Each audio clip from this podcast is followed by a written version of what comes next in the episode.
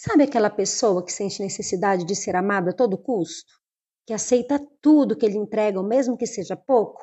Pois é, muito provavelmente você carrega uma carência afetiva da infância. Pessoas carentes de amor cresceram privadas de afeto. Sabe aquele abraço que esperava quando levou aquela queda e não recebeu? Aquela palavra de apoio quando teve algum problema na escola e também não aconteceu?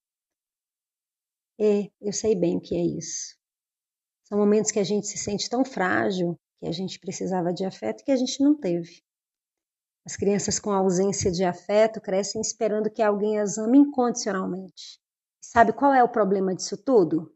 É que acreditam que o outro é responsável por amá-la, quando na realidade ela precisa fazer as pazes com a sua criança ferida.